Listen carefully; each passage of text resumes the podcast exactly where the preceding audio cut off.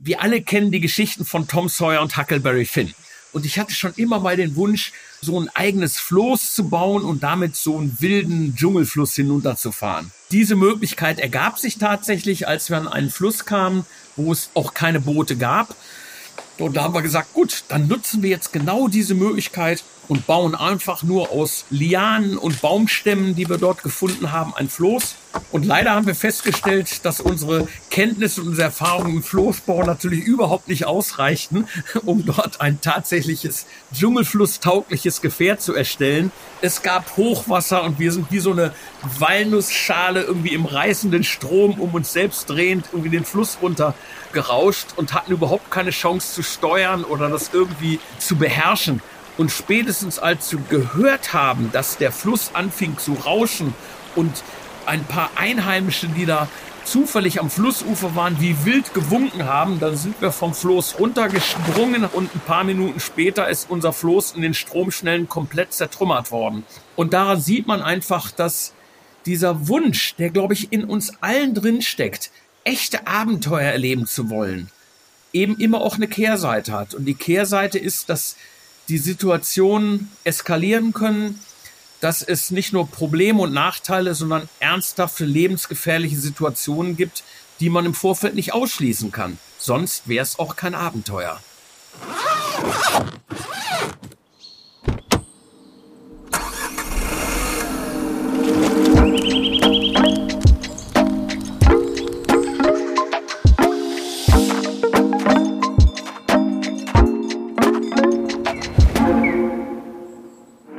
Herzlich willkommen zu einem neuen Abenteuer in unserem Reisepodcast. Ich bin Sebastian Cannabis, dein Host des Off the Path Podcast und heute habe ich einen ganz besonderen Gast bei uns, denn Christian Rommel ist da, ein wahrer Abenteurer und Entdecker. In unserer heutigen Folge tauchen wir ein in eine Welt voller Abenteuer und unerforschter Wege. Christian wird uns mitnehmen auf seine atemberaubende 30-jährige Reise in Papua-Neuguinea. Ein Projekt, das nicht nur seine Perspektive auf die Welt, sondern auch sein ganzes Leben verändert hat. Wir sprechen über die Herausforderungen und Freuden der Planung solch monumentaler Expeditionen, die Anpassungen an die Lebensweise vor Ort und die tiefgreifenden Begegnungen mit den Einheimischen. Dass diese Abenteuer kein Zuckerschlecken sind, zeigt der tödliche Unfall auf seiner Expedition vor einigen Jahren, als jemand aus seinem Team verstorben ist. Christian teilt mit uns, wie er mit den vielen Herausforderungen von der Routenplanung bis hin zu kulturellen Unterschieden umgegangen ist und was ihn antreibt, immer wieder in den Dschungel zu gehen und diese unentdeckten Teile unserer Welt zu erforschen. Bereite dich vor auf eine Reise voller spannender Geschichten, lehrreicher Erfahrungen und unvergessliche Anekdoten direkt aus dem Herzen Papua-Neuguineas. Hallo Christian, schön, dass du da bist. Hallo Sebastian. Der große Abenteurer. Ich habe äh, von dir habe ich gehört durch Robert Schwarz, unserem Antarktis-Experten, der ja letztens hier zu Gast war. Der meinte nach dem Gespräch, ja, das war so toll, sich mit mir zu unterhalten. Und äh, er hätte da jemand im äh, Hinterkopf, den kennt er schon sehr lange, den Christian, der macht immer so verrückte Geschichten, der würde hier perfekt zupassen. Und äh, ich freue mich, dass ein paar Wochen später das jetzt soweit ist. Schön, dass du da bist. Ja, freut mich auch. Äh, mit Robert verbindet mich eine, eine lange interessante Geschichte und äh, ich werde ihn jetzt in, in wenigen Wochen in, in der Antarktis wiedersehen. Ach, geht's wieder runter? Ja, ganz genau im Winter immer in der Antarktis, im Sommer in der Arktis und ansonsten wird es immer noch wieder Möglichkeiten geben, die Welt zu entdecken. Und das ist meine große Leidenschaft. Ja, sehr schön. Du bist absoluter Papua-Neuguinea-Experte und äh, es hat dich schon oft dahin gezogen. Du hast ja schon sehr, sehr viel von der Welt gesehen, ne? Ja, das ist, das ist richtig. Also tatsächlich äh, folge ich meiner Leidenschaft seit, seit 40 Jahren sowohl beruflich als auch privat. Ich hatte das unglaubliche Glück, ich möchte fast sagen, das Privileg, über 140 Länder besuchen zu können. Wow. Und ähm, das ist eigentlich so der, der große Schatz und auch die große rote Linie, die mich äh, mein Leben lang begleitet. Hm. Wie bist du bei der Auswahl dieser 140 Länder vorgegangen? Oder warum sind es die anderen 60 nicht geworden? Oder kommen die noch? also ich bin kein Ländersammler. Da gibt's auch kein festes Prinzip, dass ich mir die Weltkugel anschaue und denke, wo bist du noch nicht gewesen? Es ist einfach eine ich hätte fast gesagt, eine unwillkürliche Abfolge gewesen, wo ich immer geschaut habe, wo bietet die Erde heute noch möglichst ursprüngliche, vom Massentourismus unbeeinflusste Gegenden, die sich vermutlich also auch relativ schnell ändern werden im Zuge der Globalisierung. Und das war eigentlich eher so die, die Zielsetzung, solche Länder als erstes zu bereisen deshalb mhm. habe ich eben auch viele Regionen, die sicherlich landschaftlich großartig sind, zum Beispiel wie Canyonlands in Nordamerika, bin ich noch nie gewesen, weil ich davon ausgegangen bin, dass das in 20, 30 Jahren immer noch so vorzufinden ist, wie es heute sich auch darstellt. Hm, ja, genau. Ich habe mir schon gedacht, so vor 40 Jahren ist das natürlich relativ einfach gewesen oder einfacher gewesen, äh, unberührte Orte zu finden. Das äh, ist heute deutlich schwerer. Dank, wie du gesagt hast, Globalisierung, dank der sozialen Medien, wozu ich einen großen Teil beitrage, äh, indem ich äh, unbekanntere Orte bekannter mache und natürlich ist für dich so ein bisschen ähm, schwerer vielleicht mache. Weißt du, Sebastian, genau das ist so ein bisschen die, die Ambivalenz, wo ich auch hin und her gerissen bin, ob die Entwicklung, ähm, die die Globalisierung heute uns bietet, ob diese vorteilhaft ist. Unter dem Aspekt des, des richtigen Abenteuers ist es früher sehr viel schwerer gewesen, Informationen zu bekommen, aber dadurch war es auch deutlich authentischer. Heute habe ich immer mal das Gefühl, wenn ich mir die sozialen Medien angucke, wenn ich im Internet über jeden entferntesten Ort der Welt sofort auf Knopfdruck Informationen finde, dass das so ein bisschen mehr passives Nachreisen ist. Und ich hatte das große Glück, ähm, dass ich äh, die Welt erkunden konnte ohne diese ganzen technischen Hilfsmittel, allerdings natürlich auch mit all den, den negativen Folgen, die dieses Nichtwissen mit sich gebracht hat.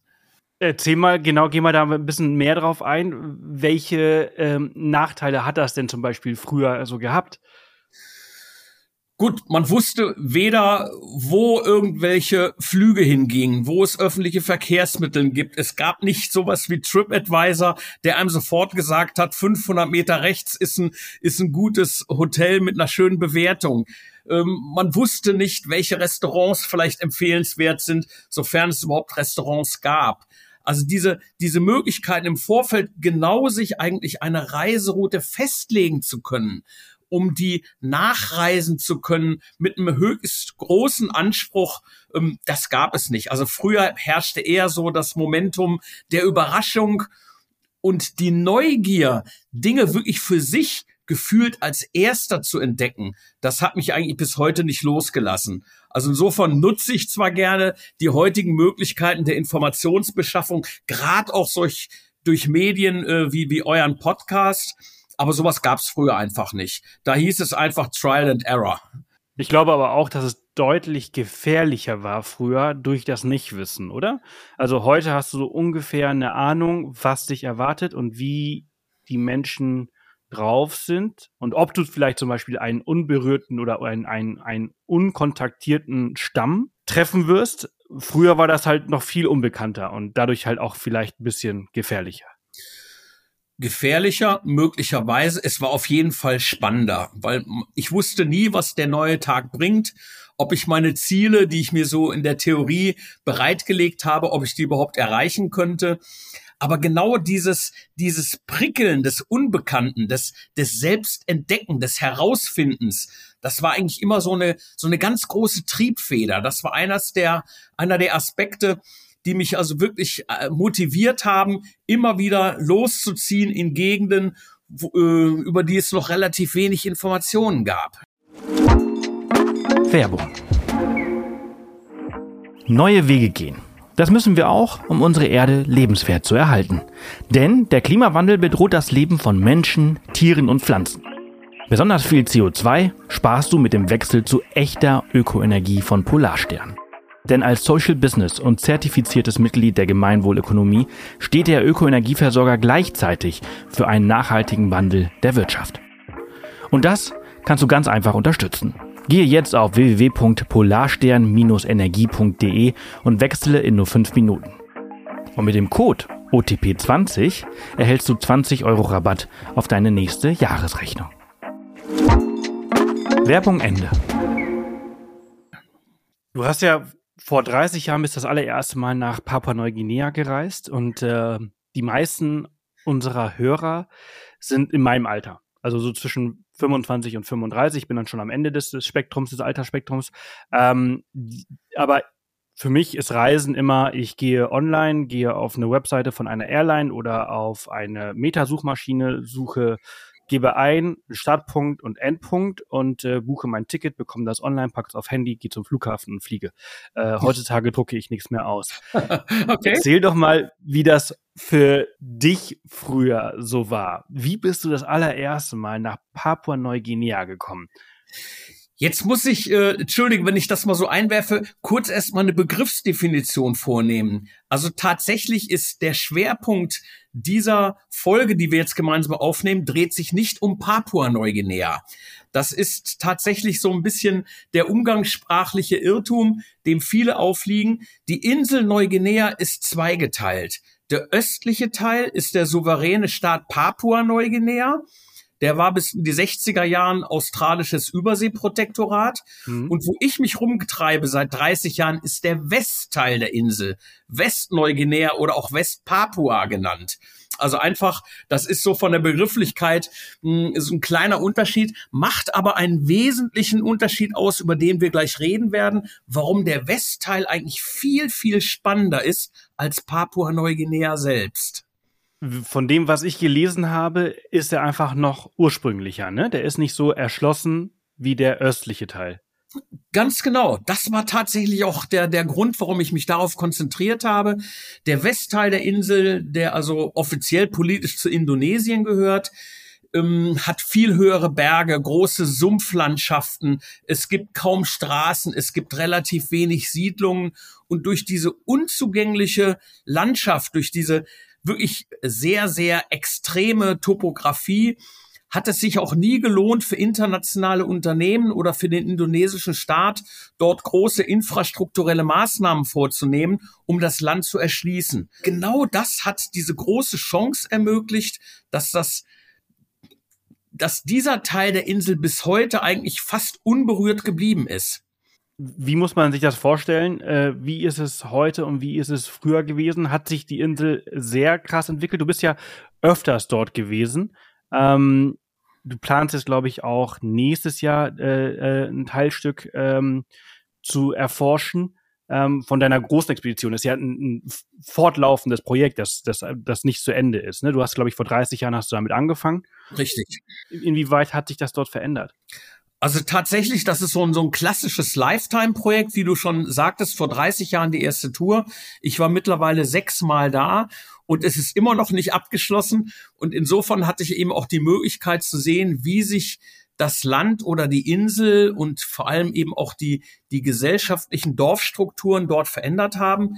Natürlich ist auch in einem ähm, Bereich der Erde wie Neuguinea die Technik und die Zivilisation im Moderne nicht vorbeigegangen. Auch dort gibt es heute Handys in vielen Bereichen. Ähm, es gibt mehr an, an Infrastruktur, die auch genutzt werden kann. Aber tatsächlich in dem Moment, wo du dich ins Hinterland begibst, hört all das, worüber wir gerade gesprochen haben, abrupt auf. Und dann habe ich manchmal das Gefühl, dass die Zeit fast stehen geblieben ist. Und das hatte ich in ganz wenigen anderen Bereichen der Erde, die ich besuchen konnte, da wirklich so eine Art Zeitkapsel vorzufinden. Ab dem Moment, wo man das letzte Dorf hinter sich lässt und in den Dschungel sich hineinbegibt. Und das ist eigentlich so die große Faszination von Neuguinea, die mich bis heute nicht losgelassen hat. Wie war diese erste Reise? Wie hat man das früher organisiert? Denn das ist ja sehr, sehr weit weg gewesen. Ähm, ich glaube, also vor 40 Jahren war Fliegen zwar vielleicht ein bisschen angenehmer, was den Komfort an Bord angeht und die Plätze waren ein bisschen breiter und der Service vielleicht auch ein bisschen äh, besser, aber äh, das war doch echt ein Akt, oder? So ein Ticket nach Westguinea äh, oder Westpapua äh, äh, zu buchen. Ja, das ist, das ist richtig. Also das ist mit heutigen Möglichkeiten übers Internet mal eben zack, zack, Preise vergleichen. Das, das ging gar nicht. Das war so schon ein großer Aufwand. Anreise allein zwei Tage mit viermal umsteigen. Das muss man sich auch mal klar machen. Meistens ging es erst über, über Hongkong oder ähm, Singapur weiter nach Jakarta, von Jakarta dann auf mindestens drei Inseln mit Zwischenstopps auf dem indonesischen Archipel in Sulawesi oder in Biak, bis man dann irgendwann tatsächlich am Nordteil von Neuguinea angekommen ist. Das war die Stadt, Provinzhauptstadt Jayapura. Das heißt, man war schon zwei Tage unterwegs und schon ziemlich fertig, bevor man erstmals den Fuß überhaupt auf die Insel gesetzt hat. Und die Möglichkeiten dort, das war also auch für Reisebüros damals nicht ganz einfach, solche Verbindungen überhaupt zu finden, damit das gut klappt. Und weiterführende Informationen gab es tatsächlich nur über, über bestimmte Bücher, die man gelesen hat, vielleicht mal Hören sagen. Aber es gab eben gar nicht diese, diese Chance wie heute über Google sich schon mal Reiseberichte anzugucken oder sich genau zu informieren. Das war also tatsächlich etwas, was man direkt vor Ort ausprobieren musste. Und ich hatte ganz oft einfach das Gefühl, ich habe überhaupt keine Ahnung, worauf ich mich einlasse. Ich weiß nicht, was vor mir liegt. Und das war also schon nicht nur ziemlich aufregend, sondern manchmal einfach auch ziemlich frustrierend und demotivierend. Also ganz anders als heute, wo man eigentlich relativ gut im Vorfeld planen kann. Das ist in Neuguinea nicht möglich gewesen. Mhm. Welche, welche Bedeutung hat dieses Projekt für dich persönlich und, und welche Ziele verfolgst du damit? Du hast ja gesagt, du bist jetzt schon mehrmals dort gewesen. Das ist ein Lifetime-Projekt und nächstes Jahr oder spätestens übernächstes Jahr soll es wieder zurückgehen. Ja, also ich habe mir schon wirklich viele Gedanken drüber gemacht. Insofern ist es gut, dass du mich das fragst. Es ist nicht einfach, einen Ort zu finden auf der Erde, der so für mich die Ursprünglichkeit von Umwelt und Natur repräsentiert wie Neuguinea. Es ist bis heute einer der unerforschtesten und unzugänglichsten Regionen. Äh, nirgendwo auf dem Meer gibt es eine größere Bandbreite an Völkern, an Sprachen, an Kulturen. Und genau diese Kombination ist etwas, was mich immer wieder dazu gebracht hat, zurückzukehren in dem Versuch, mehr über dieses Land herauszufinden und eigentlich auch mehr über mich selbst. Das heißt, diese Zielsetzung, so eine Region wirklich im, im klassischen Expeditionsstil, wie es die Menschen vor 100 oder 200 Jahren gemacht haben, heute sich zu erschließen, dort durchzukommen, tatsächlich zu erforschen, auch als Nichtwissenschaftler, das ist etwas, was mich immer motiviert hat, nach jeder Reise schon von vornherein gleich die nächste Tour, den nächsten Abschnitt zu planen. Und so hat sich das über die Jahre, über die Jahrzehnte eigentlich erhalten. Und das ist eine Besonderheit, was ich in dieser Form in keinem anderen Land der Erde so konsequent verfolgt hätte wie in Neuguinea. Wie, wie hat sich diese Planung von der ersten Ursprungsreise bis heute so verändert? Also ähm, war es schon immer das Ziel, einmal, also ich glaube, du bist jetzt einmal von von Süd nach Nord einmal äh, hast du die Insel durchquert und aktuell bist du dabei, von West nach Ost zu durchqueren. Ist das richtig? Das ist, das ist korrekt. Also am Anfangs war das natürlich nicht ein festgelegter Plan. Äh, die erste Reise vor, vor 30 Jahren, ähm, nachdem die sich so gut, so, so spektakulär tatsächlich entwickelt hat, habe ich gedacht, Mensch, da musst du drauf aufbauen. Und dann war tatsächlich so ein bisschen die, die Zielsetzung. Ich hatte die Karte vor mir gesehen, habe gedacht, das wäre doch super, wenn man mit den nächsten Reisen immer dort anknüpfen könnte, wo die letzte aufgehört hat. Also im Prinzip eine, eine nahtlose Verbindung zu schaffen. Nord, Süd, West, Ost, um wirklich so eine durchgehende Überlanddurchquerung vollenden zu können. Aber allein das war natürlich schon relativ schwierig, weil du kannst jetzt nicht einfach, wenn du irgendwo in einer kleinen Dschungelpiste mit einer Missionsmaschine ausgeflogen worden bist, genau dort wieder anzusetzen. Das ist also logistisch, planerisch schon extrem große Herausforderung. Und das hat sich bis heute eigentlich überhaupt nicht geändert. Hm. Wie muss man sich diese Expedition vorstellen? Also was erlebst du dort und was erwartet sich dort? Ich bin relativ knapp ausgerüstet, also wirklich Reduzierung der Ausrüstung auf ein, auf ein Minimum. Da kann ich dir nachher gerne noch ein paar Sachen zu sagen, was unabdingbar ist auf so einer Tour. Es ist auch wenig Technik dabei. Also ich reise nicht mit einem Satellitentelefon oder mit, mit GPS oder mit Kompass, weil das auch aufgrund der, der landschaftlichen Gegebenheiten mir gar nicht weiterhelfen würde. Also tatsächlich ist man darauf angewiesen, vor Ort genau die Informationen zu kriegen, die Menschen zu suchen, die einem helfen, die verstehen, was man will und die einen begleiten auf einem ich hätte fast gesagt, einem imaginären ähm, Gang durch den Dschungel über 100, 200, 300 Kilometer in einzelnen Etappen, wo man einfach vor Ort dann spontan versuchen muss, immer ja die nächste Lösung zu finden. Das klingt jetzt vielleicht ein bisschen kryptisch, aber tatsächlich ist es so, dass eine wirkliche Reiseplanung selbst mit dem vorhandenen Kartenmaterial extrem schwierig ist. Du musst dir das so vorstellen, also ich sammle seit Jahrzehnten alle möglichen Karten von Neuguinea, die ich in die Hände kriegen kann. Das sind Karten von Missionaren, von Forschern, von Piloten, von Anbietern von Spezial-Trekkingreisen, was es im ganz kleinen Bereich gibt.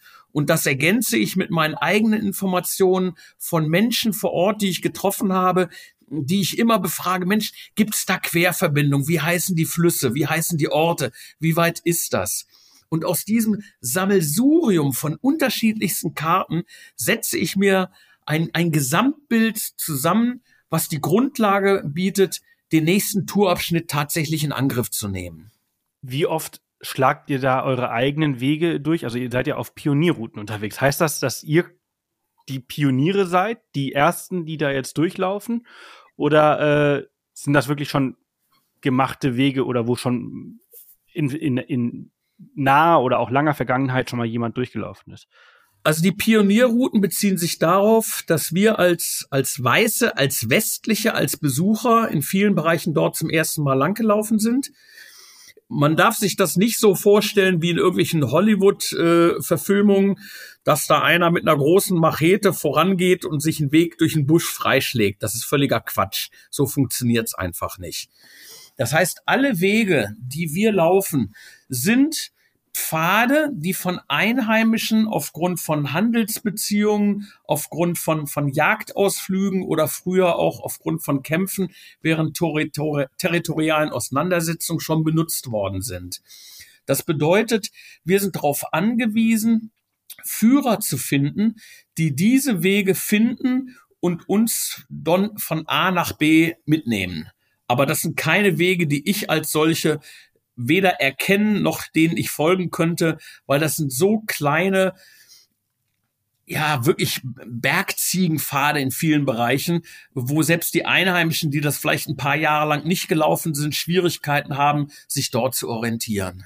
Dass das sehr gefährlich sein kann, ähm, hast du erlebt vor ein paar Jahren, ist das bei der letzten Expedition gewesen oder bei der vorletzten, wo einer deiner Guides auch tatsächlich tödlich verunglückt ist, oder? Ja, also auch, auch das ist natürlich ein Extremfall, aber das kann passieren. Sollte natürlich nicht, aber viel größer ist eigentlich so diese, dieses permanente Risiko eines Unfalls. Dass das jetzt tatsächlich sich in einem Todesfall geäußert hat, das war einfach eine, eine, eine tragische Verkettung von, von Umständen. Aber der Alltag sieht einfach so aus, wenn du den ganzen Tag über glitschige Baumstämme gehst, über morsche Brücken von reißenden äh, Gebirgsflüssen, die Chance, irgendwo auszurutschen, runterzufallen, sich die Knochen zu brechen, das ist tatsächlich das größte Risiko, was einen jeden Tag begleitet. Und das spielt immer auch so ein bisschen unterbewusst die Angst eine Rolle, weil ab dem Moment, wo man selber nicht mehr laufen konnte, aufgrund zum Beispiel eines, eines Unfalls, hat man keine Chance, dort alleine wieder aus dem Dschungel rauszukommen. Es gibt keine Rettung, es gibt keine Luftunterstützung, es gibt keine, keine Helikopter oder Flugzeuge, die einen orten könnten. Es gibt keine Möglichkeit, da ein Auto hinzuschicken. Also wenn man dort nicht selber auf seinen eigenen zwei Beinen wieder rauskommt, ist es das Ende nicht nur der Tour. Dazu äh, der ständige Begleiter, äh, Infektion, die ständige äh, Luftfeuchtigkeit, Fäulnis, Malaria, ähm, einfach all das, was der Dschungel ein so bietet. Das, das ist leider so. Da hast du absolut recht. Für mich persönlich, ich habe seit, seit 40 Jahren Malaria, habe ich mir in den Mitte der 80er zum ersten Mal in Pakistan eingefangen. Ähm, habe alle paar Jahre neue Ausbrüche, Schieber, ähm, Schübe von Fieber und äh, Schüttelfrost bis hin zum Kreislaufzusammenbruch, wo ich Sauerstoff brauche. Und ich bete immer darum, dass das jetzt nicht gerade mitten im Dschungel passiert. Aber das ist tatsächlich etwas, was die, die physische Möglichkeiten extrem einschränkt, weil diese Infektion, also gerade dieses Kleintierzeug, das ist ja das, was die meisten Menschen davon abhält, wirklich mal in den Dschungel zu gehen. Vor denen kannst du dich nicht schützen. Egal, ob das jetzt die, die Ameisen sind oder die Blutegel oder irgendwelche Stechfliegen, die dich malträtieren von morgens bis abends und dann natürlich ähm, dich einer sehr, sehr hohen Infektionsgefahr aussetzen mit Blutvergiftungen. Da hast du eigentlich kaum eine Möglichkeit durchzukommen oder dich davor wirklich zu wehren. Und das merkt man also spätestens nach ein paar Wochen, dann ist der Körper gar nicht mehr in der Lage, das zu kompensieren. Und das geht nicht nur auf die Kraft, das geht auch ganz schön auf die Psyche. Wie sieht, äh, du hast ja gesagt, du bist sehr einfach unterwegs. Äh, wie sieht denn dein Erste-Hilfe-Kit aus? Das müsste doch eigentlich ziemlich voll sein. Ja, also alles, was, was, was irgendwie helfen konnte, also von, von Breitbandantibiotika über Penicillin, über ähm, das, was im Wesentlichen an, an ganz starken ähm, Schmerzmitteln vorhanden ist, das haben wir natürlich alles dabei. Alles, was an Verbandsmaterial da ist, bis hin zu äh, irgendwelchen Nadeln, um dich selbst zusammenzuflicken. Du musst dir tatsächlich vor Ort selber helfen. Es gibt keine Krankenstationen, es gibt keine Krankenhäuser, es gibt keine Ärzte. Also das, was wir als medizinische Laien mitnehmen können, haben wir dabei. Natürlich immer in der Hoffnung, dass wir es so wenig wie möglich brauchen. Mhm. Ähm, das ist tatsächlich auch etwas, was, was auch belastend ist, weil man immer hofft, Hauptsache, es passiert uns nichts. Das ist so dieses große Damoklesschwert, was eigentlich jeden Tag über einem schwebt. Die, nicht nur was einen selbst betrifft, sondern auch was den Partner betrifft. Wenn der ausfällt, was mache ich denn dann? Wie gehe ich damit um? Wie kriege ich den Heil hier raus? Also diese, diese gegenseitige Verantwortung für das Team, was also auch die einheimischen Begleiter beinhaltet, auf die man ja angewiesen ist das ist tatsächlich etwas, was eine sehr, sehr große Herausforderung darstellt. Hast du für deine Expedition auch eine besondere Ausbildung in erster Hilfe für solche Situationen? Nein, also ganz klar nein. Ich habe mir die wichtigsten Grundkenntnisse angeeignet, also auch was so, so klassische Survival-Sachen betrifft. Aber das, das Wesentliche, das ist etwas, was Learning by Doing im Laufe der Jahre oder Jahrzehnte kommt ein Körpergefühl zu entwickeln, zu wissen, was kann ich mir zutrauen, wo ist meine per persönliche Belastungsgrenze, wie gehe ich um mit permanenter Feuchtigkeit, mit, mit dem Dreck, ähm, mit dem ständigen Zwielicht im Dschungel, mit eingeschränkter Nahrungsaufnahme, mit, mit Wasser, weil wir trinken ja wochenlang nur ungefiltertes Flusswasser. Und genau diese, diese Einschätzung, was kann ich, was bin ich bereit zu tun und zu lassen. Das ist eigentlich so eine mentale Vorbereitung, die fast am wichtigsten ist, um dort eine erfolgreiche Reise überhaupt vornehmen zu können. Hm. Ich glaube, das ist ein ganz guter Moment, mal äh, über, über dich und dein, dein Leben abseits dieser Expedition zu sprechen. Wenn ich mich ganz, wenn ich mich richtig erinnere, meine ich, dass Robert mal gesagt hat, am Ende unseres Gesprächs oder nachdem wir unsere Aufnahme fertig hatten äh, und er dich empfohlen hatte, dass du mit jetzt wahrscheinlich ist es falsch, aber mit Paketdesigns äh, irgendwas mit Design und China zu tun hast in deinem privaten Leben. Also du bist nicht, du bist nicht in erster Reihe ähm, Abenteurer und, und äh, bist in der ganzen Welt unterwegs, sondern du hast auch ein richtiges Leben, also, ne, also du weißt, was ich meine. Ähm, und ja, äh, du musst auch dein Geld verdienen. Äh, und du lebst, ich glaube, mittlerweile in, in Westfalen. Wir haben uns ja letzte Woche auf der Autobahn quasi, äh, sind wir in beide Richtungen aneinander vorbeigefahren.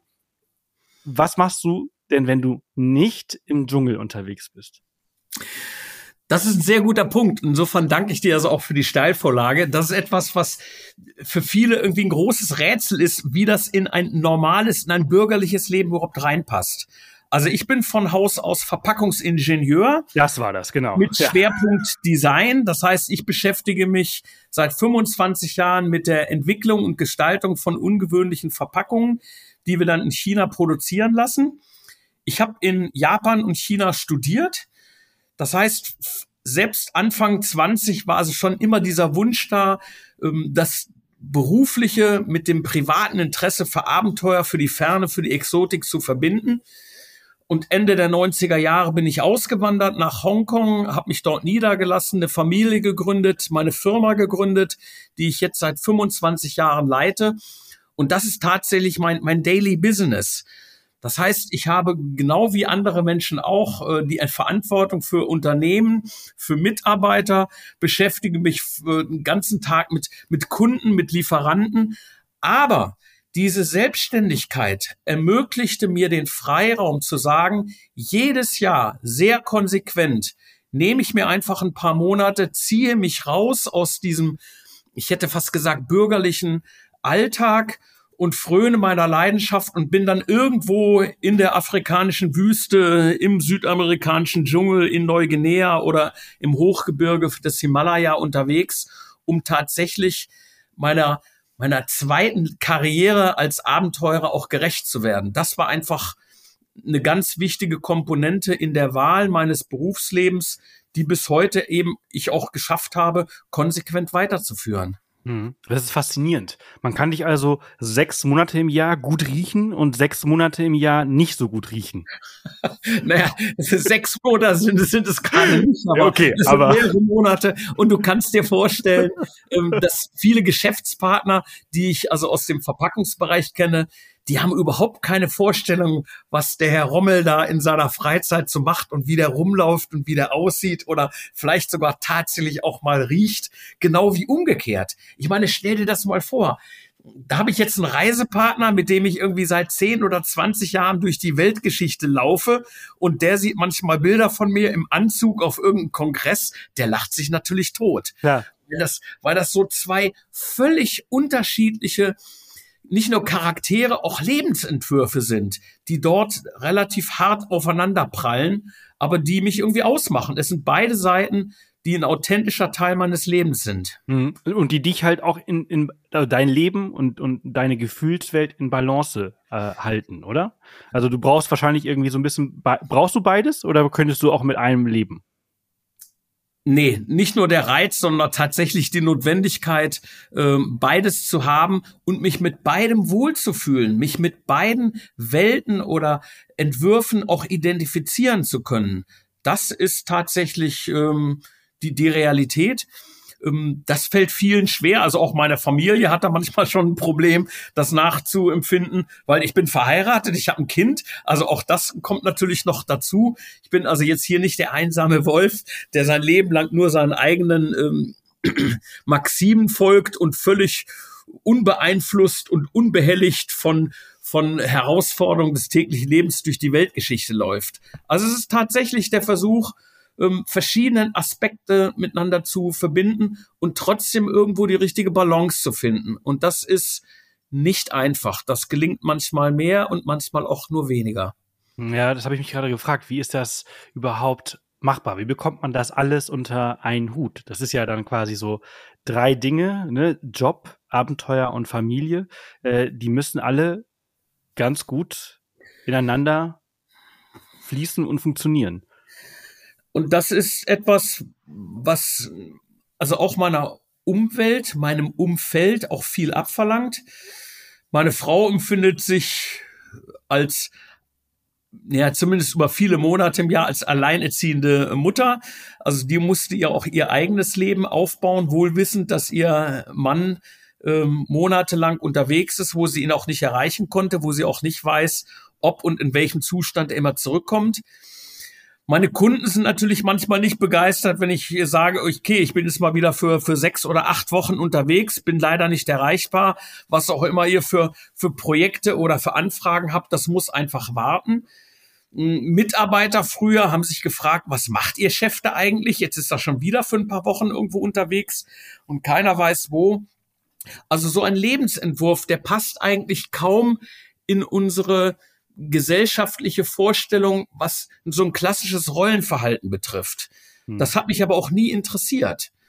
Aber dementsprechend muss man eben auch bereit sein, nicht nur mit den Konsequenzen zu leben, sondern auch diese, diese Einschränkungen, die Kompromisse auch in Kauf zu nehmen. Es ist doch völlig klar. Ich meine, wenn ich ein paar Monate unterwegs bin im, im Ausland, kann ich während der Zeit kein Geld verdienen, aber die Rechnungen laufen natürlich weiter.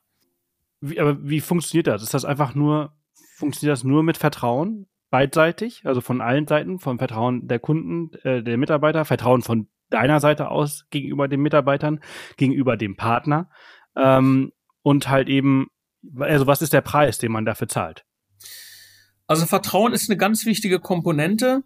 Ich glaube, es ist auch wichtig, du musst sowohl privat als auch beruflich die Menschen um dich scharen, denen du vertraust und die dir auch vertrauen, die also auch nachvollziehen können, dass dieses, dieses Leben in unterschiedlichen Dimensionen, unterschiedlichen Hemisphären tatsächlich ein, ein, ein Teil meiner Persönlichkeit darstellt. Ich glaube, man braucht ein gutes Händchen, was auch die Auswahl seiner Mitarbeiter betrifft. Man sollte mit einer großen Offenheit auch seinen Kunden gegenüber treten und nicht um sich zu rechtfertigen.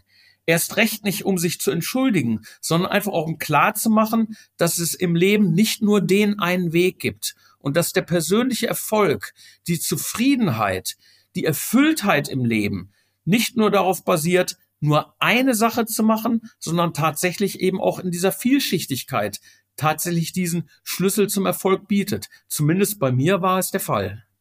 Jetzt sind wir gerade auch bei dem Thema ähm, Jobs und wie man das alles miteinander verbindet. Ähm, finanziert deine Arbeit deine Expedition oder wie finanzierst du diese?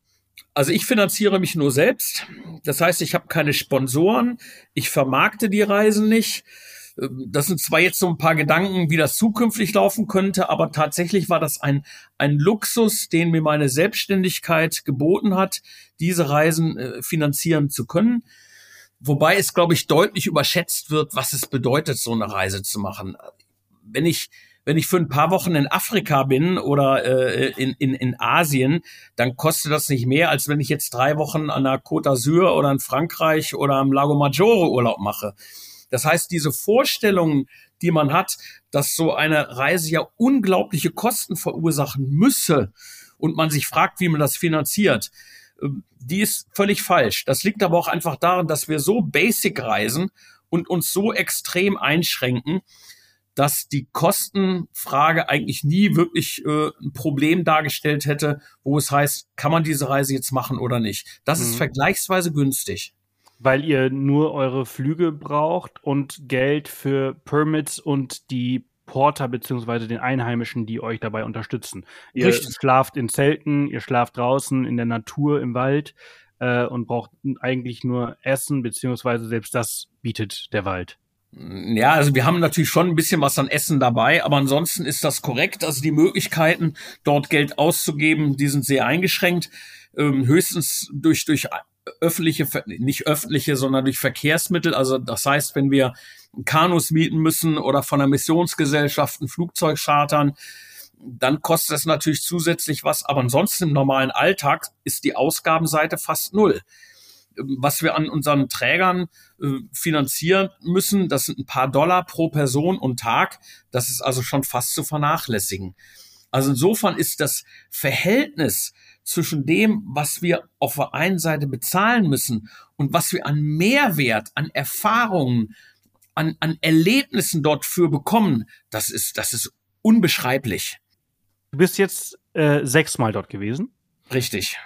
Erzähl doch mal, was ihr, wie jede Reise war, beziehungsweise was ihr wann gemacht habt. Wann war die, die Süd-Nord-Durchquerung? Die habt ihr auch nicht am Stück gemacht, sondern es sind auch zwei, drei Reisen gewesen, ne? Richtig. Ähm, das ging also los, äh, wie gesagt, 94. Da sind wir im Zentrum der Insel gestartet. Dort gibt es so ein kleines Tal mit einem Ort, der heißt Wamena. Das ist der Teil von Westneuguinea, der am ehesten so eine gewisse äh, touristische Infrastruktur hat.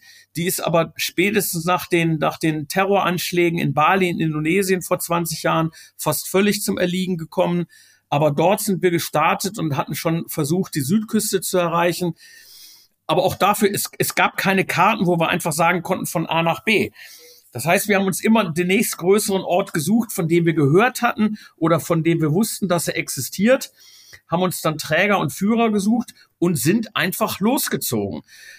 Das, das klingt sehr nach Improvisation und tatsächlich ist es das auch. Auf der ersten Tour, die hat also zweieinhalb Monate gedauert, haben wir irgendwann festgestellt, dass wir 100 Kilometer abgekommen sind von unserer ursprünglichen Route. Aber wir wissen bis heute nicht, ob es überhaupt eine Alternative gegeben hätte. Weil wir können nur dem folgen, was unsere Führer uns vorgeben, wo sie sagen, das ist der richtige Weg. Und wenn wir selbst wüssten, wir müssten nach Süden gehen und die gehen auf einmal nach Osten, dann kann das einfach daran liegen, dass es nur dort einen Pass gibt, den man zu Fuß passieren kann oder dass es dort Brücken gibt über irgendwelche Schluchten. Das heißt, das ist etwas, wo wir von Tag zu Tag einfach feststellen mussten, wir sind abhängig von den von den Kenntnissen, von den Erfahrungen, von den Ratschlägen der Einheimischen und können eigentlich nicht viel anderes machen, als nur auf unser Glück, auf unsere Erfahrung vertrauend ihnen hinterherlaufen. Und das ist bei jedem Tourabschnitt genau das Gleiche gewesen fünf Jahre später haben wir versucht, den nördlichen Teil zu machen. Da mussten wir abbrechen. Dann sind wir erst ein Stück in Westen gelaufen. Zwei Jahre später war eine Tour, die war, die war wunderbar. Die ging im, im Hochland los, fast immer zu Fuß. Weil, wie gesagt, im Zentrum gibt's überhaupt keine Straßen, die man nehmen kann. Aber da war die Zielsetzung, ein Flusssystem zu erreichen, wo wir uns dann ein Bäume von den äh, Einheimischen in den Dörfern geholt haben und sind dann die Flüsse runtergepaddelt. Also jede Tour in sich hatte so eine, so eine Besonderheit. Und es war wie so ein Mosaik, wo sich so nach und nach diese, diese Vorstellung einer nahtlosen Durchquerung ähm, ja immer weiter erfüllen konnte. Hm. Wann habt ihr die, die Süd-Nord-Durchquerung vollendet? 2004. 2004. Ich habe damals auch einen, einen Film gedreht, der natürlich mit den heutigen Mitteln qualitativ gar nicht zu beurteilen können. Sowas wie GoPro und die ganzen Sachen, die gab es damals noch gar nicht, aber trotzdem war das ein wichtiges Dokument. Und tatsächlich ist es also auf dieser, dieser, äh, dem letzten Abschnitt der erfolgreichen Nord-Süd-Durchquerung, da gab es also schon eine besondere, ich hätte fast gesagt, Anekdote, die mir bis heute im Gedächtnis geblieben ist. Und wenn du magst, kann ich das kurz erzählen. Wir alle kennen die Geschichten von Tom Sawyer und Huckleberry Finn. Also zumindest so als klassische Jugendabenteuer, Weltliteratur ist mir das im Gedächtnis geblieben. Und ich hatte schon immer mal den Wunsch, so ein eigenes Floß zu bauen und damit so einen wilden Dschungelfluss hinunterzufahren. Und diese Möglichkeit ergab sich tatsächlich, als wir an einen Fluss kamen, wo es auch keine Boote gab. Und da haben wir gesagt, gut, dann nutzen wir jetzt genau diese Möglichkeit und bauen einfach nur aus Lianen und Baumstämmen, die wir dort gefunden haben, ein Floß. Und leider haben wir festgestellt, dass unsere Kenntnisse und unsere Erfahrungen im Floßbau natürlich überhaupt nicht ausreichten, um dort ein tatsächliches Dschungelflusstaugliches Gefährt zu erstellen. Das heißt, nach einem Tag waren die Stämme schon so vollgesogen und die Lianenverbindungen ohne Nägel haben sich alle schon gelöst. Es gab Hochwasser und wir sind wie so eine Walnussschale irgendwie im reißenden Strom um uns selbst drehend irgendwie den Fluss runter ähm, gerauscht und hatten überhaupt keine Chance zu steuern oder das irgendwie zu ähm, ja zu beherrschen. Und das war schon komisch. Und diese Idee, der abenteuerlichen Erschließung mit einem Floß. Die ist also dann einer ständig steigenden Angst gewichen, weil wir gemerkt haben, also hier kann jederzeit ein großes Unglück passieren. Hm. Ja, ich habe Bilder davon gesehen. Äh, es sieht aber tatsächlich professioneller aus, als du es gerade erzählst. Am ersten Tag sah das doch super aus. Also wir waren total begeistert. Es sieht relativ stabil aus. Irgendwie fünf Ebenen. Ja also wir fanden es total klasse. Nur die Realität nach, nach zwei Tagen war, wie gesagt, eine ganz andere. Und dann haben wir auch gemerkt, dass das vielleicht jetzt doch nicht die gute Idee war. Und spätestens als wir gehört haben, dass der Fluss anfing zu rauschen und ein paar Einheimische, die da zufällig am Flussufer waren, wie wild gewunken haben. Dann sind wir vom Floß runtergesprungen, haben unsere Säcke noch mitgenommen und ein paar Minuten später ist unser Floß in den Stromschnellen komplett zertrümmert worden. Also das war tatsächlich so ein bisschen Rettung in letzter Minute. Und daran sieht man einfach, dass dieser Wunsch, der glaube ich in uns allen drin steckt, echte Abenteuer erleben zu wollen, eben immer auch eine Kehrseite hat. Und die Kehrseite ist, dass die Situationen eskalieren können, dass es nicht nur Probleme und Nachteile, sondern ernsthafte, lebensgefährliche Situationen gibt, die man im Vorfeld nicht ausschließen kann. Sonst wäre es auch kein Abenteuer. Hm, das ist richtig. Du hast gerade gesagt, die Einheimischen haben dann gewunken und äh, ihr habt das auch als Signal gedeutet und äh, darauf gehört. Wie reagieren die Einheimischen denn, die ihr trefft? Denn ich habe, ich immer wenn ich diese, diese äh, Gespräche führe hier im Podcast, dann bin ich immer parallel auf Google Maps unterwegs. Das ist ein grandioses Tool. Äh, ich erlebe ganz viele neue Orte und wenn ich mir ähm, das anschaue, wo ihr unterwegs gewesen seid, dann sehe ich eigentlich nur Grün. Ab und zu sehe ich vielleicht irgendwie eine Plantage oder irgendwo wird was abgeholzt in der Nähe von einem Fluss. Vielleicht ist es auch Palmöl, was da irgendwie angebaut wird, das kann ich jetzt nicht so erkennen. Aber, da, da, aber eine Straße sehe ich weit und breit nicht. Also das heißt, nee. wenn da Einheimische sind, wenn du von Einheimischen redest, dann sind das ja wirklich Völker, die mitten im Nichts im, im Wald leben. Das ist, das ist korrekt. Du musst dir das so vorstellen, diese, diese Dörfer haben eine Größenordnung vielleicht zwischen 30 und 100 oder 150 Menschen. Das sind also wirklich ganz kleine Dörfer, die in the middle of nowhere liegen, ohne Straßenanbindung, ohne Flugplatz. Da gibt es eben nur, nur Dschungelpfade hin. Ähm, und das sind tatsächlich auch die Orientierungspunkte, die für uns relevant sind, um eben auch immer neue Begleiter zu finden. Du musst dir das so vorstellen, aufgrund dieser Völkervielfalt gibt es eine klare territoriale Aufteilung, wo diese leben. Das heißt, früher haben die sich ja alle bekämpft in dem, in der Suche nach Erweiterung ihrer Territorien, nach Frauen, nach Schweinen, einfach um, um überleben zu können. Das heißt, die kennen, sage ich mal, 30, 40 Kilometer Umkreis um ihre Dörfer, kennen die jeden, jede Pflanze, jeden Stein, jeden Fluss. Aber danach kommt schon das nächste Gebiet eines anderen Clans, mit dem sie früher verfeindet waren. Das heißt, wir müssen auf so einer Tour, die vier, fünf, sechs Wochen dauert, bestimmt jede Woche unser komplettes Team wechseln, um überhaupt ähm, Begleiter zu finden, die sich in dem nächsten Tourabschnitt auskennen. Und dadurch kommen wir auch mit ganz vielen verschiedenen Volksgruppen in Verbindung. Und das finde ich einfach super klasse zu sehen, was sind das für Menschen? Wie leben die? Wie sehen die aus? Wie sind die gekleidet? Wie reagieren die überhaupt auf unsere Anwesenheit? Also diese ethnologische Komponente spielt für mich persönlich eine ganz, ganz wichtige Rolle. Deine Erklärung erinnert mich so ein bisschen an den Film Die Götter müssen verrückt sein. in der Kalahari. In der, in der Ka Kalahari, ganz andere Landschaft, aber dieses so, ich laufe jetzt mal ans Ende der Welt, ans, ans Ende der Welt, was so ein paar Kilometer entfernt ist, um diese Colaflasche mal zu entsorgen, die hier so viel Unmut halt äh, stiftet. Ähm, so, so hört es sich an. Ja.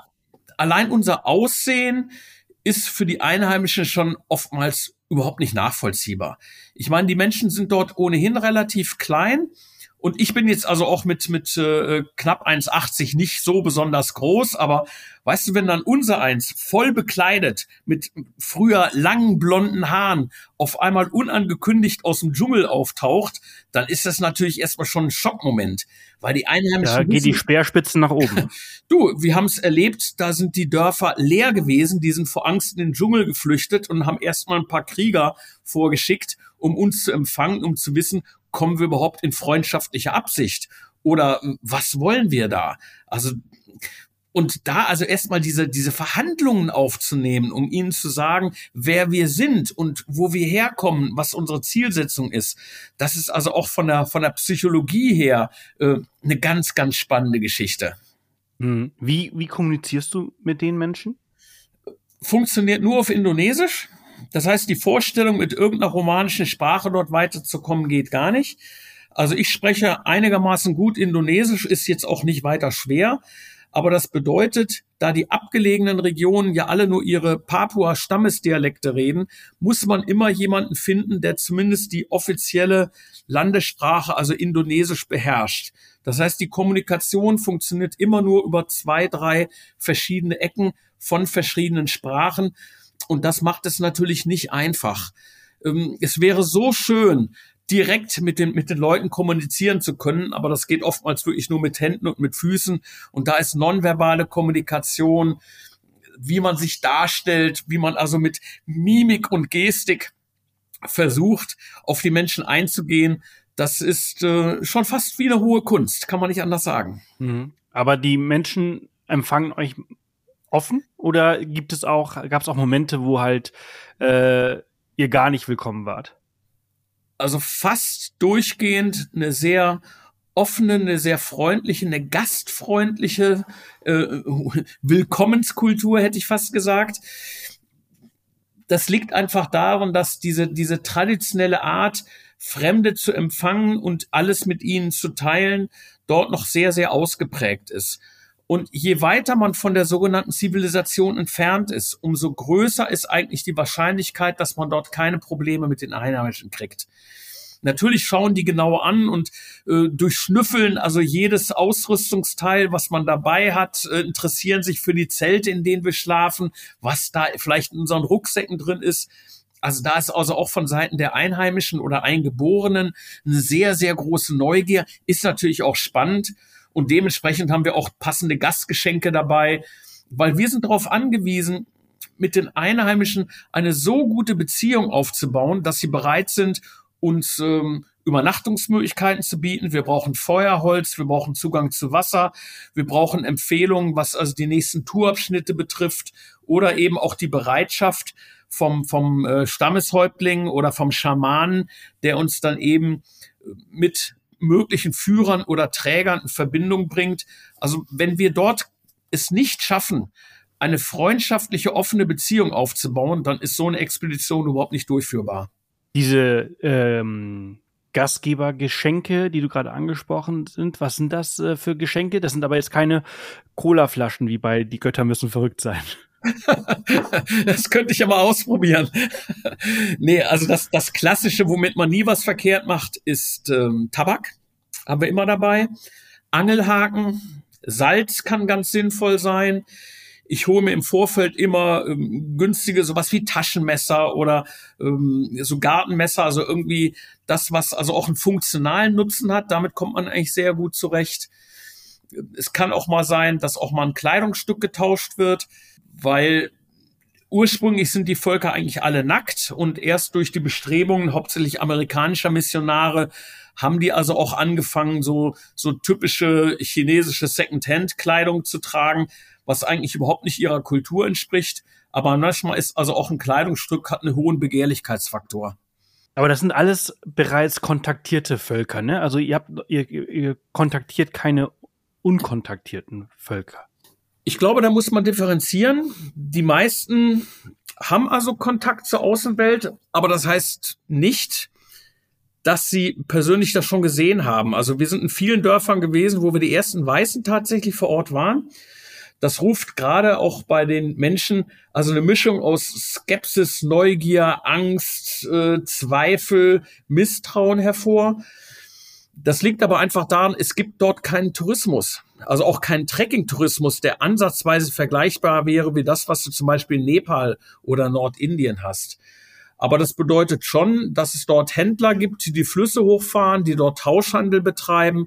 Das heißt, die haben schon Kontakt zu unserer Welt, aber wirklich persönlich jetzt jemanden mal getroffen zu haben aus unserem Kulturkreis, war zumindest vor Jahren oder Jahrzehnten in vielen Bereichen überhaupt nicht der Fall. Also das war schon um, ja ein, ein Erstkontakt in vielen Bereichen, der es für beide Seiten unglaublich spannend gemacht hat, weil man auf einmal einen Einblick in eine fremde Welt bekommen hat, wie man ihn sich vorher überhaupt nicht vorstellen konnte. Welche Momente und Erlebnisse gibt es, von denen du gerne erzählst, ähm, von deinen Reisen dort? Es ist, am Ende sind es immer die Menschen. Also ich finde es total spannend äh, zu sehen, wie die ausgerüstet sind. Also zum Beispiel haben wir im östlichen Hochland Pygmäenvölker getroffen, die also von ihrem Körperbau noch wesentlich kleiner sind als die typischen Pygmäen, die eigentlich im, im Grenzbereich zwischen Kamerun und Kongo in Zentralafrika anzutreffen sind.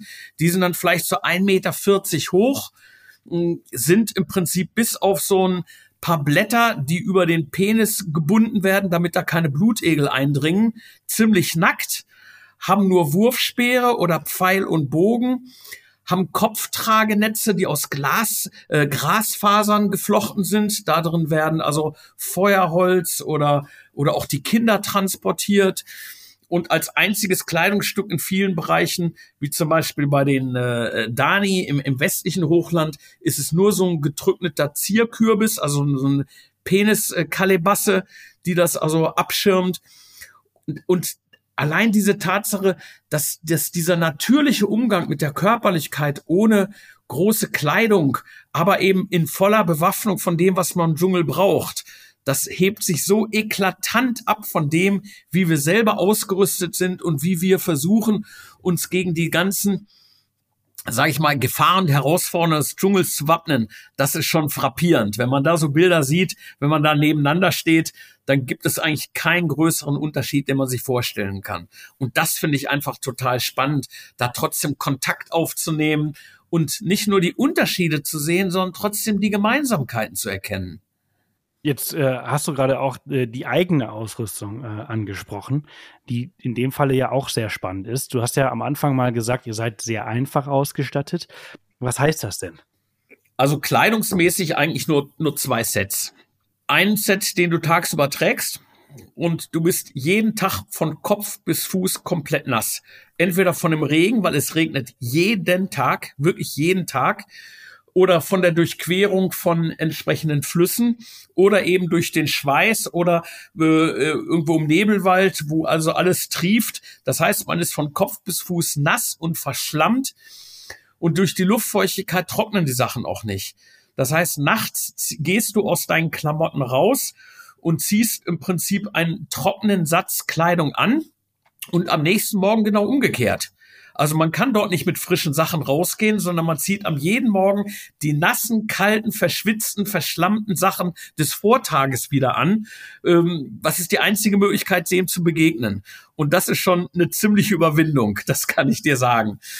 Also kleidungsmäßig, das muss einfach extrem funktional sein, ähm, aber das ist eigentlich der geringste Teil. Gut, wir haben unsere Film, wir haben unsere Fotoausrüstung, wir haben Lebensmittel dabei, äh, Medikamente hatten wir schon besprochen das ganze Camping-Equipment inklusive Regenplan, weil wir müssen also auch Vorsorge treffen für die ganzen Camps, die wir tags immer, äh, also am Nachmittag bauen, damit also auch unsere einheimischen Begleiter irgendwo übernachten können. Die schlafen auf dem nackten Dschungelboden, aber durch den Regen. Und wenn wir Feuer machen, das ist ja die einzige Möglichkeit zu kochen, äh, brauchen wir große Planen. Und sowas haben wir von vornherein selber mit dabei durch diese, durch diese ganze Feuchtigkeit, die du gerade angesprochen hast, und die Klamotten, die sind ja halt einfach immer dauerfeucht, also nie trocken, ähm, ja. entstehen ja auch, das ist ja, also Feuchtigkeit ist ja das Schlimmste für den Körper, für Infektionen, das ist ja Nährboden für Krankheiten. Damit habt ihr doch auch ständig was zu tun, oder? Also wenn, wenn ihr euch irgendwo schneidet, das kann ja nicht heilen, weil es ja immer feucht ist. Richtig, das ist ein, das ist ein riesengroßes Problem durch diese Feuchtigkeit quillt, nat quillt natürlich auch die Haut auf, die wird dann offen, die wird empfindlich. Also jene Abend ist das so eine, so eine Eincreme-Orgie bis zum geht nicht mehr, dass man versucht, sich von Kopf bis Fuß einzuschmieren, um dem Körper also auch die notwendige, also Fettigkeit, Feuchtigkeit wieder zu geben. Und ja, es ist oftmals total schwierig, überhaupt damit umzugehen. Was ich zum Beispiel als ganz großes Problem dabei erachte, dadurch, dass alles nass ist, wir reiben uns ständig wund. Mhm. Also gerade ich, ich sag mal, nicht nur an den Knöcheln, sondern auch an der Arschritze oder mhm. was das Schlimmste ist, wenn du dich an den Brustwarzen oder an den, an den Kniescheiben wundreibst, dadurch, dass es immer feucht ist. Das heißt, wir sind getaped von oben bis unten, um zu versuchen, diesen Reibungswiderstand so gut wie möglich zu verhindern. Das sieht dann schon ziemlich lustig aus, aber tatsächlich ist es so, es ist eine Qual. Also wochenlang durch den, durch den nassen Dschungel zu laufen, so toll das auch ist, so begeistert ich auch bin von dieser unglaublichen Landschaft, aber für den Körper ist das eine absolute Tortur. Und mhm. da muss man sich sehr genau überlegen, ob man bereit ist, die freiwillig auf sich zu nehmen. Und jetzt kommt noch die, der nächste Punkt dazu. Die Tortur, du hast gerade die Tortur für den Körper angesprochen. Wie schaut es denn mit der Tortur für den Geist aus? Sehr guter Punkt.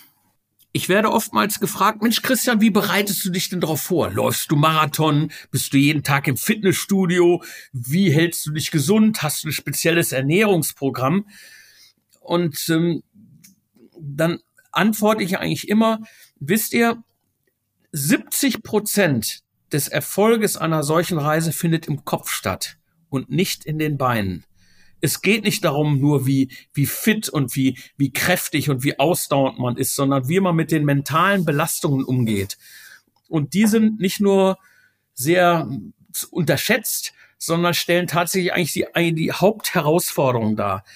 Nicht zu wissen, wo man ist, wie weit es noch zum nächsten Dorf ist, ob es dort weitergeht, ob man dort freundlich empfangen wird, ob es dort weitere Träger gibt oder ob man die Tour abbrechen muss. Nicht wirklich kommunizieren zu können mit seiner Umwelt, nicht zu wissen, wie lange die Lebensmittel reichen, ob man wirklich Wasser findet, ähm, wie man mit einem möglichen Krankheitsfall umgeht. Also all die Gedanken, die von morgens bis abends irgendwie einem durch den Kopf schießen, das ist eigentlich die, die größte Herausforderung von dem, was ich jetzt seit 30 Jahren in Neuguinea erlebt habe. Und damit kommst du eigentlich nur klar, wenn du für dich selber Mittel und Wege gefunden hast, sage ich jetzt mal autogenes Training oder wie auch immer, um da nicht einfach zu sagen, wisst ihr was, Leute, ich will einfach nur noch nach Hause. Aber die Möglichkeit hast du nicht. Wenn du einmal mittendrin bist, gibt es nur einen Weg und der heißt weiterlaufen. Komme, was da wolle. Hilfe gibt's nicht, Ausweg gibt's auch nicht. Ja. Und das ist etwas, was viele komplett unterschätzen, weil sie sich's gar nicht vorstellen können. Das ist das typische äh, Pareto-Prinzip. Ne? Du hast jetzt gerade 70 Prozent gesagt, aber diese Nummer mit 80 Prozent ist es halt Geist und 20 Prozent ist halt die tatsächliche Fitness. Und das ist auch etwas, was sich halt so äh, wie ein roter Faden durch diesen Podcast durch acht Jahre zieht. Ja. Alle Leute, die solche krassen Dinge machen, wie solche Expeditionen, wie du sie machst, oder aber halt auch einfach den Jakobsweg oder eine Fahrradtour oder also eine Fahrradweltreise und so.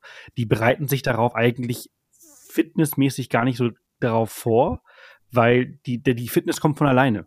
Die kommt einfach mit jedem Schritt wirst du einfach ein bisschen fitter. Aber dieses im Kopf, dieses Alleinsein und mit diesen Herausforderungen klarzukommen, das sagen eigentlich alle, dass das ja. der, der größte Punkt ist, ähm, auf den man achten muss, beziehungsweise die größte Herausforderung halt eben auch.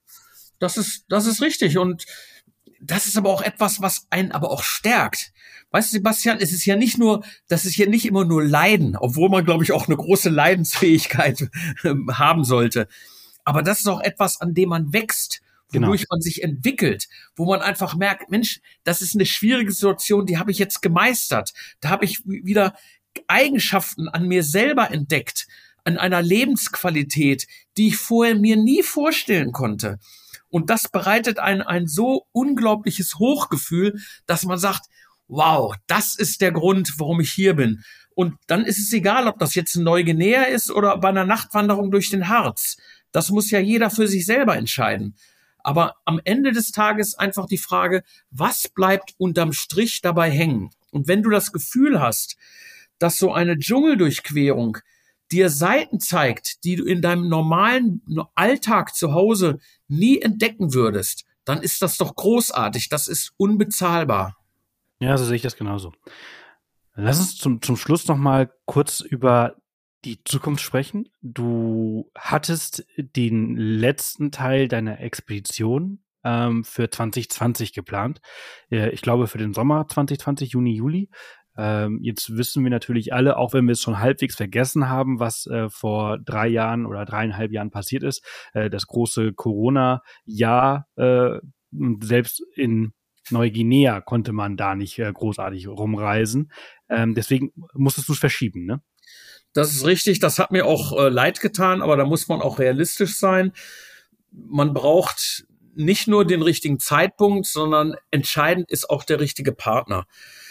Ohne den Partner, e-, egal ob das jetzt im Geschäftsleben ist oder in, in, als Lebenspartner, ein Reisepartner hat gerade bei einer solchen Expeditionsplanung den allerhöchsten Stellenwert. Ein Partner, der nicht nur weiß, was auf ihn zukommt, sondern der auch seine eigenen Grenzen und Möglichkeiten kennt, mit dem man gut harmoniert, auf dem man sich bedingungslos verlassen kann und muss in solchen Gegenden. Das ist ein absoluter Glücksfall, so jemanden zu finden.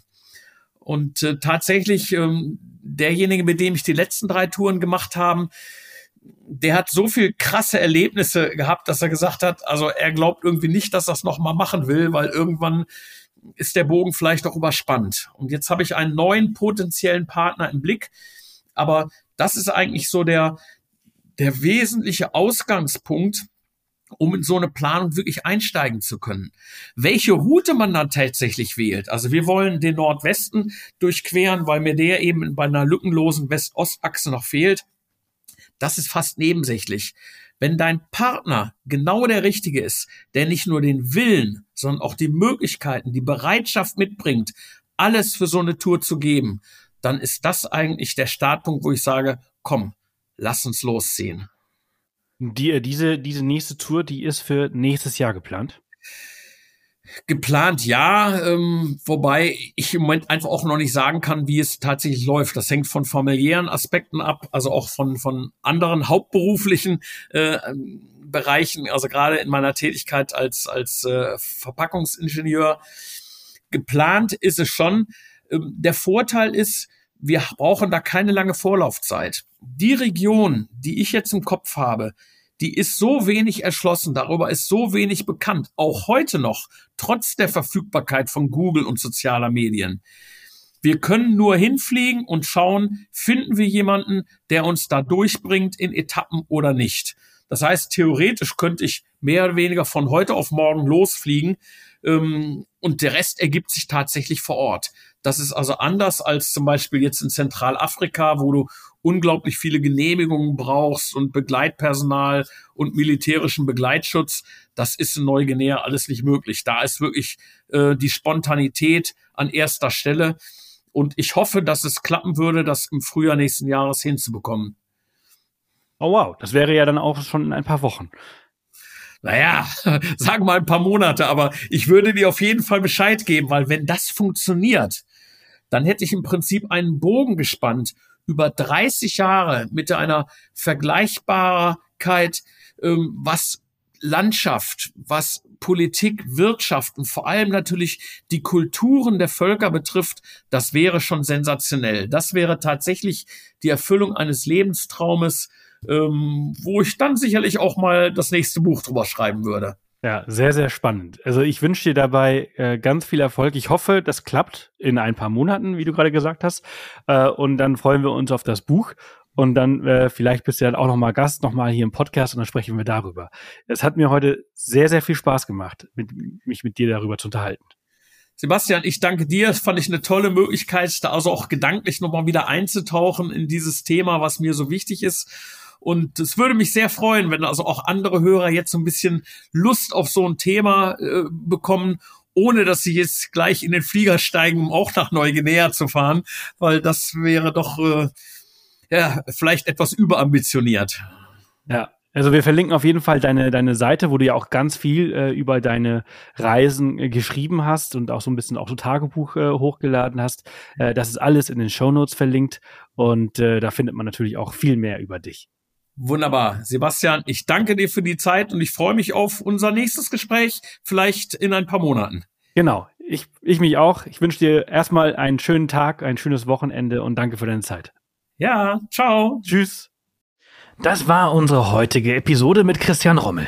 Ich hoffe, du bist genauso inspiriert und fasziniert von seiner Geschichte, wie ich es bin. Es ist wirklich erstaunlich, was Christian in Papua-Neuguinea erreicht hat und wie seine Erfahrungen nicht nur ihn, sondern auch die Menschen um ihn herum geprägt haben. Bevor wir uns verabschieden, möchte ich dich als hoffentlich treuen Zuhörer eine kleine Bitte aussprechen. Wenn dir unser Podcast gefällt und du weiterhin spannende Reise- und Abenteuergeschichten hören möchtest, dann unterstütz uns bitte, indem du den Podcast abonnierst, ihn mit deinen Freunden teilst und vielleicht sogar eine Bewertung hinterlässt. Dein Feedback und die Unterstützung sind unglaublich wertvoll für uns und sie helfen uns dabei, weiterhin tolle Gäste einzuladen und zu interviewen und dich mit ihren Geschichten zu begeistern. Wir haben für 2024 tolle Sachen im Podcast geplant und du hilfst uns dabei sehr. Nochmals vielen Dank fürs Zuhören und vergiss nicht, dich um deine Träume zu kümmern und deine eigenen Abenteuer zu erleben. Bis nächste Woche hier im Podcast. Oder wenn du magst, bis gleich in unserem Off the Path Daily Podcast.